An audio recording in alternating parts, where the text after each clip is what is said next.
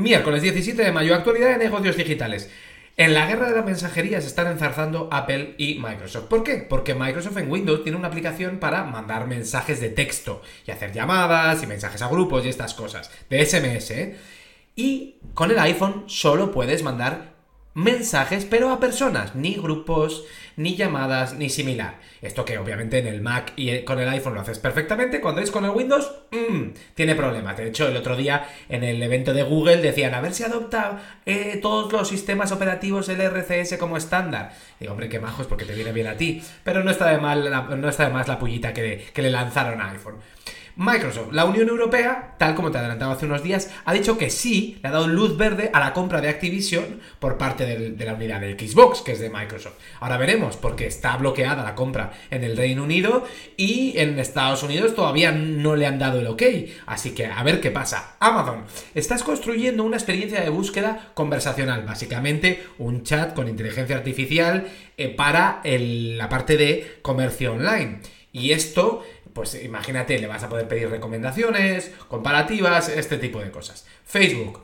WhatsApp introducir Chatlog, que es una funcionalidad para qué? Para que cuando tú dejas el móvil a alguien no te pueda mirar a aquellos mensajes que son súper privados. Es decir, hay una parte de los mensajes que vas a poder cerrar con contraseña y que para poder activarla, o sea, para poder verlos, vas a tener que poner la contraseña, o poner la huella, o mirar la cara, lo que sea. Y no te van a salir tampoco notificaciones de esa parte, por si acaso no tienes el móvil tú en la mano, te, te aparece la notificación y te dicen, ¿y por qué tienes este chat con esta persona que te está diciendo esto? Ahí lo dejo yo. El resto de la industria. Netflix quiere reducir el gasto anual en 300 millones de dólares. Recuerda que el beneficio, obviamente, puedes aumentar los ingresos y entonces tienes más beneficio, o puedes rebajar los costes y tienes más beneficio. Es que Netflix ha dicho que vas a aumentar el flujo de caja, es decir, el dinerito que te queda al final de la cuenta de resultados, después de quitarle todo, de 3.000 millones a 3.500 millones. Y entonces, de ahí lo de la reducción de costes. ByteDance, propiedad que es la propietaria de TikTok, está demandando a un antiguo directivo de TikTok porque ha dicho que el gobierno chino tiene una puerta trasera a la aplicación y que básicamente tiene acceso a todos los datos de todos los usuarios de TikTok. Entonces, bueno, pues como este es el mayor de los males que se puede eh, tener en, una, en el mundo occidental, pues le han demandado. OpenAI parece que va a lanzar un nuevo modelo de inteligencia artificial, pero esta vez eh, como código abierto. Y esto es un tema importante porque el modelo de negocio de la inteligencia artificial se está ahora creando, no está claro, hay un gasto desproporcionado en la parte de cloud y sobre todo que parece que cuanto más grande sea el modelo, mejor es, y ha dicho el, CEO que eso que no va de aumentar los hiperparámetros, que ahora ya tienen un volumen increíble y que va de hacer mejor el algoritmo.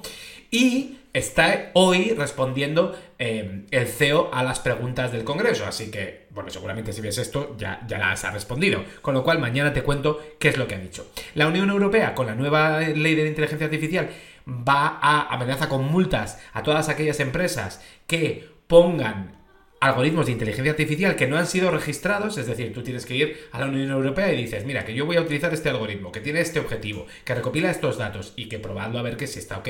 Entonces, si no pasas ese procedimiento, aunque sean de código abierto, no puedes poner en marcha eh, algoritmos en la Unión Europea. Y el artículo en detalle de hoy tenemos que Vice, Vice, la tercera startup que se va al garete, que fracasa, que cierra, con más dinero eh, de la historia de las startups tecnológicas y invertidas por eh, fondos de capital riesgo. Te dejo todo el detalle, eh, quiénes son las dos primeras, por qué se ha ido, es una startup de medios de comunicación. Y ah, con, bueno, puedes leer obviamente en multiversal.es, te puedes dar de alta y, y lo recibes en tu mail todos los días a las 5 de la mañana, si estás en España. Hasta mañana.